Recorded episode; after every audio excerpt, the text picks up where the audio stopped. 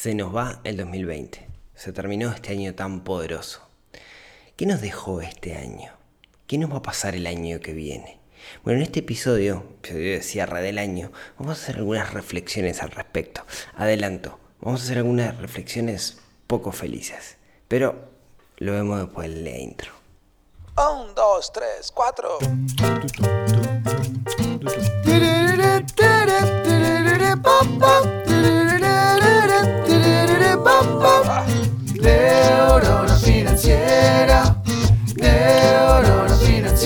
Financiera, neurona financiera, neurona financiera.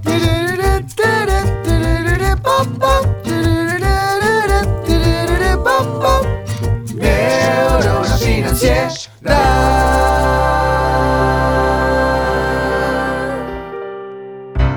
Muy buenos días, tardes, noches para todos. Bienvenidos a un nuevo episodio del podcast de Neurona Financiera.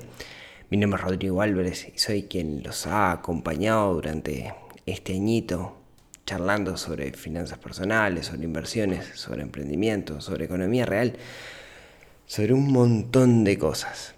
Y hoy, hoy es el último episodio del año. Tranquilo que vamos a seguir, pero quería hacer algunas reflexiones, algunas reflexiones que me parecían importantes. Este capítulo es medio, medio abierto, si quieren, o, medio filosófico, sépanlo desde, desde el vamos. Eh, 2020 fue un año poderoso, poderoso en el sentido donde pasaron muchas cosas. La mayoría relacionadas con el tema de la, de la pandemia, eh, que cambió nuestra forma de ver el mundo, cambió nuestra forma de interrela interrelacionarnos, de comunicarnos, de trabajar. Cambió muchísimas cosas. Para mucha gente fue un año sumamente complicado. Hizo que ese cambio le generó muchísimo estrés y muchísima angustia. Por eso, porque para mucha gente fue un año complicado y, digamos, sería faltar la verdad decir que mucha gente no la pasó mal. Por eso eh, circulan me han llegado cientos de, mensajes, mails y cosas de fin de año y Navidad, donde un poco la, premisa es eh, que, básicamente 2020 andate a cagar y que el 2021 se, viene con todo. Básicamente es un poco la idea, ¿no? Y hay mensajes motivacionales, vamos arriba, que ya se termina el 2020 y el primero de enero ya viene el nuevo año y esto va a ser increíble porque viene el nuevo año y se termina, por fin se terminó y viene el champán para brindar que se llama no sé cuánto para decir chau 2020 y bueno, todo, todo alrededor de, este se termina, por fin se termina. Y acá viene la reflexión poco feliz. El primero de enero del 2021 vamos a estar exactamente igual que 31 de diciembre de 2020. No va a cambiar nada. Va a seguir la pandemia, se va a seguir enfermando gente, va a seguir muriendo gente. Y sí, el 2021 seguramente llegue la vacuna, pero vamos a estar todo el 2021 para, para, para, para que todos los países se terminen vacunando y se, y se genere la inmunización, como poco, como poco. Entonces, la realidad es que ese mensaje motivacional de, oh, por fin se termina, vamos arriba, no me va. Porque la verdad, vamos a estar iguales. Y no lo digo como malo, lo digo simplemente como hecho. No va a cambiar nada, vamos a estar igual. Es verdad, el ser humano necesita los ciclos, necesita pararse arriba de los ciclos para decir terminé un ciclo, empieza otro. Eh, pero usualmente no funciona. O sea, no funciona el, el, año que viene hago dieta, el lunes empiezo. Esas cosas no suelen funcionar. ¿sí? Entonces, no quiero ser mala onda, ¿sí? no quiero ser así como, uy, qué bajón. Pero la realidad es que vamos a estar igual. Por eso no me van todos esos mensajes motivacionales. Ahora, acá viene lo bueno. Acá viene lo bueno.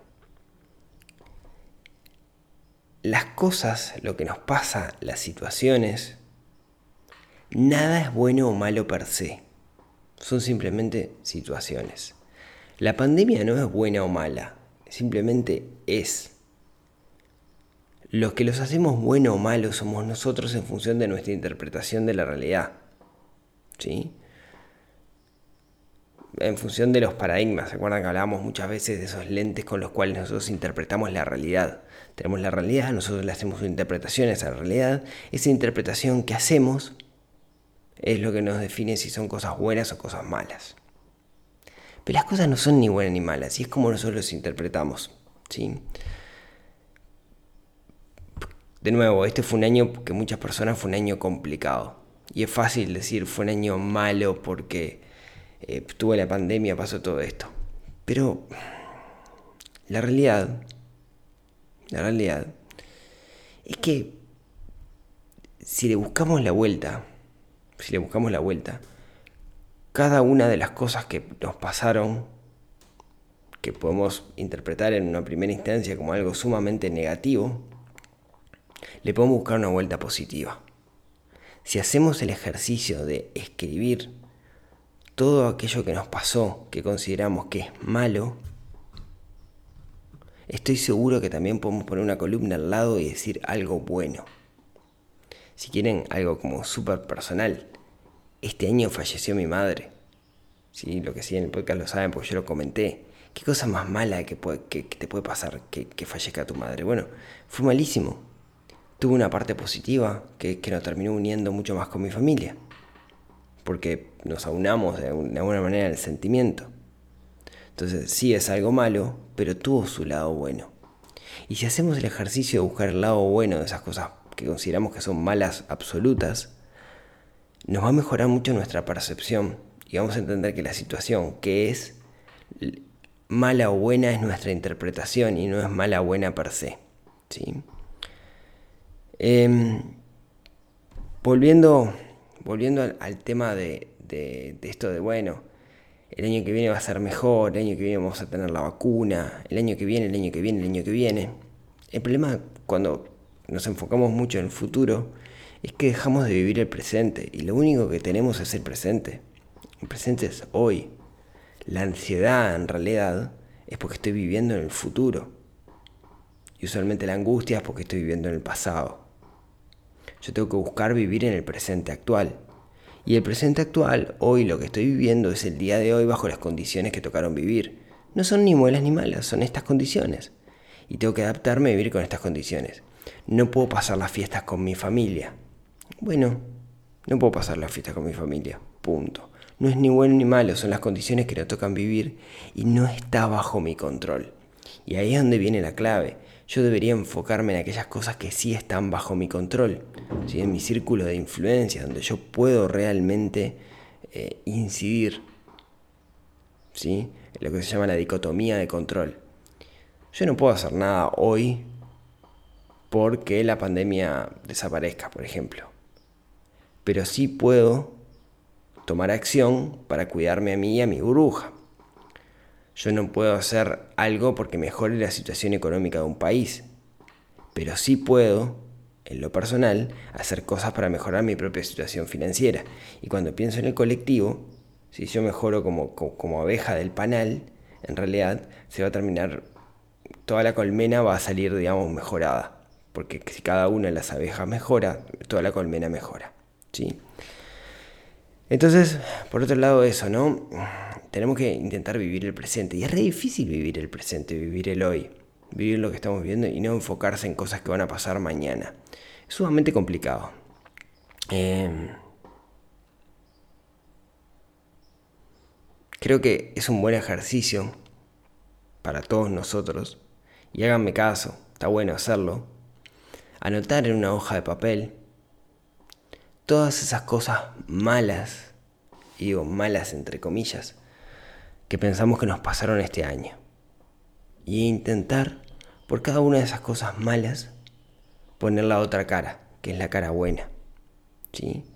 Todo yin tiene su yang, todo blanco tiene su negro, todo lo malo tiene algo bueno.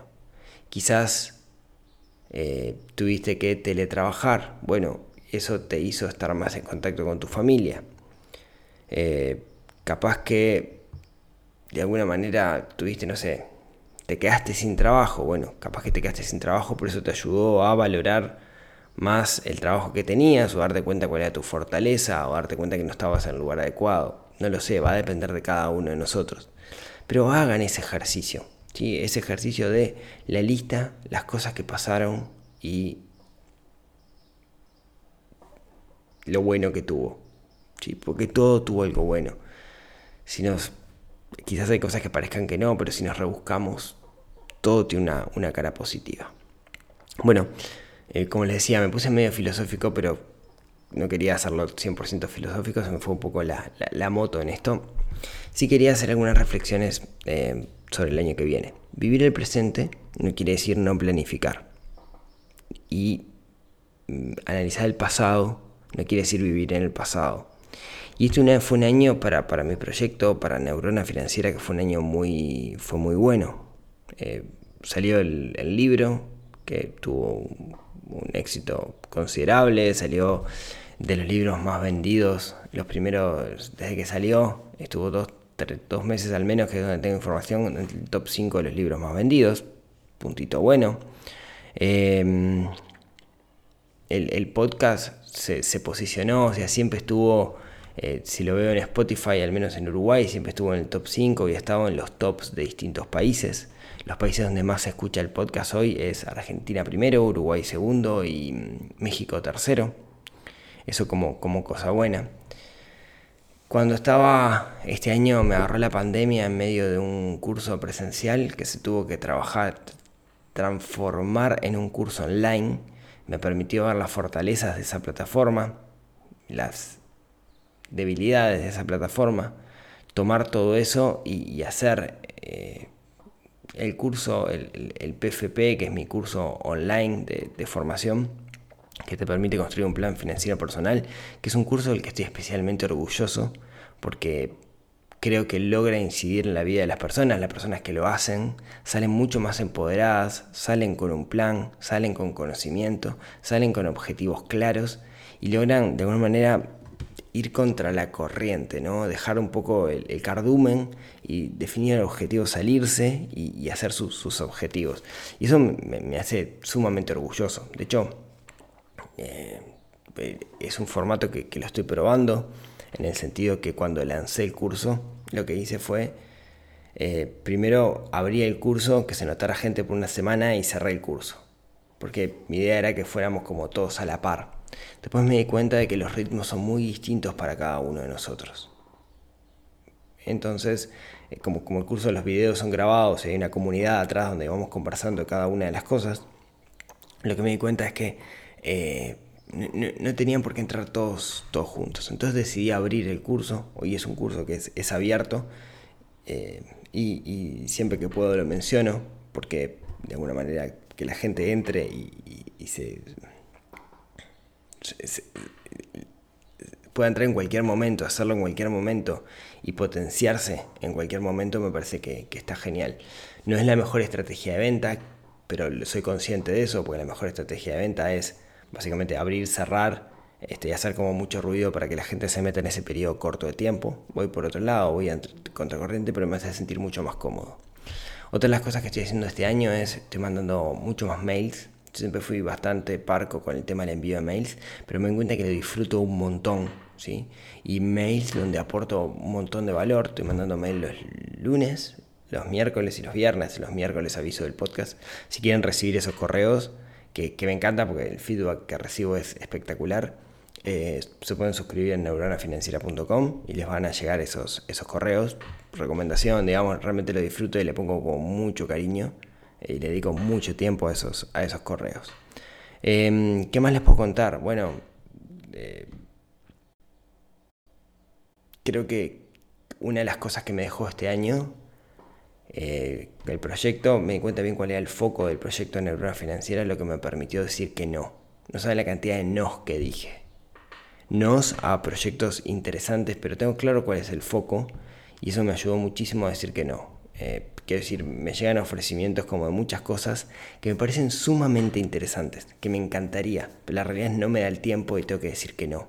Pero eh, no se hacen la idea de las cosas que he dicho que no este año. Después, por otro lado, eh, se consolidó un proyecto paralelo al, club, a Neurona Financiera, que es el Club del Inversor, que es todas aquellas personas que quieren compartir conocimientos sobre, sobre inversiones. Eh, digo que se consolidó porque ha crecido bastante. La gente está súper contenta. Si no, escuchen el episodio pasado de... Sí, el episodio pasado creo que es el 29 del Club del Inversor, donde los socios nos mandan audio, le mandan audio a Nico, quien, es, quien, quien hace el podcast, les mandan audio contando su feedback y es todo súper positivo, eso nos deja súper, súper contentos. Em, también en ese sentido tenemos en el Club del Inversor hay como más de 70 horas de reuniones hablando de inversiones, que es un disparate. Eh, nuestra relación con Nico ha mejorado mucho, no, es que sea mala, digamos, pero jugamos de taquito, eso es, muy bueno. ¿Y qué nos depara el 2021? De nuevo, no para pensar en el futuro, sino en términos de, de proyecto. Bueno, algo que, quiero hacer en el PFP, eh, si bien el PFP, mi curso de plan financiero personal, tiene como una estructura básica que te, que te ayuda en el plan, hay como temas específicos en los cuales me gustaría ahondar. ¿sí? Yo solo llamo bonus, que están dentro del propio curso. Quiero hacer muchos bonus. En particular ya libré la semana pasada uno que es el tema casa propia. O sea, cuando tu objetivo en el largo plazo es tener tu propia casa, bueno, es como el PFP llevado a eso, ¿no? De cierta forma te muestra cuáles son todas las opciones para vivienda propia a las cuales puedes acceder. No, no es magia, ¿no? No es una técnica mágica, sino al menos el conocimiento puro para entender cómo es el problema de la vivienda propia. Eh, en el club del inversor, del inversor también, este, llega un momento en que tenemos que profesionalizar algunas cosas y eso se va a ver. Y bueno, tengo algunas novedades más, pero son más estilo sorpresas y se las voy contando a lo largo del año. Por lo pronto sepan que este podcast va a seguir durante todo el verano, quizás capítulos más cortos, en enero poca gente escucha, o al menos menos gente de la que se escucha, escucha en invierno. Para terminar, se nos acaba el año. Se acaba este 2020 poderoso en el cual le pasaron muchas cosas, nos cambió los cimientos de nuestra vida, y como les decía, no es ni bueno ni malo, simplemente es, y es nosotros el que lo, le ponemos a carga de bueno o malo. Viene el 2021, viene un nuevo ciclo solar que nos toca, nos toca encarar. Em, no les voy a decir que tengan un, un, buen 2021, no les voy a decir éxitos, etc. Les voy a decir, el 2021 construyanlo. Las cosas que le van a pasar en este año son las cosas que ustedes van a elegir que les vayan a pasar. Y si pasan factores externos, tómenlo como eso, factores externos. No tienen control sobre eso ustedes. No gasten tiempo lamentándose por la desgracia. Tómenlo y modifiquen su estrategia. Pero construyan este año y hagan que este año sea bueno para ustedes. Tomen esas situaciones y adáptenlas a su realidad. Mucha gente tuvo muy buen 2020 en términos generales y otros tuvieron unos muy malos. ¿Y dónde está? ¿Dónde está? Está en la razón, en la forma en la cual nosotros encaramos el tema. Construyan este 2021, ¿sí? Que sea su año, pero construyanlo. No dejen que los factores externos incidan en ustedes, sino sean ustedes los dueños de su destino. De eso hablamos justamente en el plan financiero personal. No ser víctima de las circunstancias, sino construir nuestro destino, construir nuestro, nuestro futuro, construir y ser responsable de las cosas que nos pasan. Así que, amigos, no me queda más que, que decirles eh, muchas gracias por haberme acompañado durante este año. Espero que me sigan acompañando el año próximo.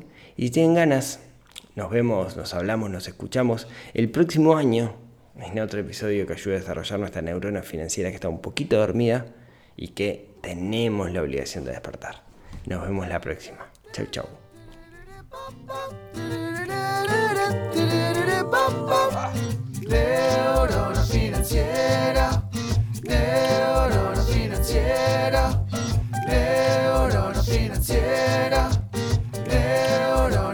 quisiera